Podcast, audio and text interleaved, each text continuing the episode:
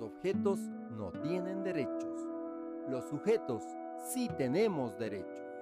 Los objetos se venden, se cambian, se desechan. Cada vez se realizan artefactos de menor duración para poder ser cambiados por otros mejores y así conseguir mayor rédito económico.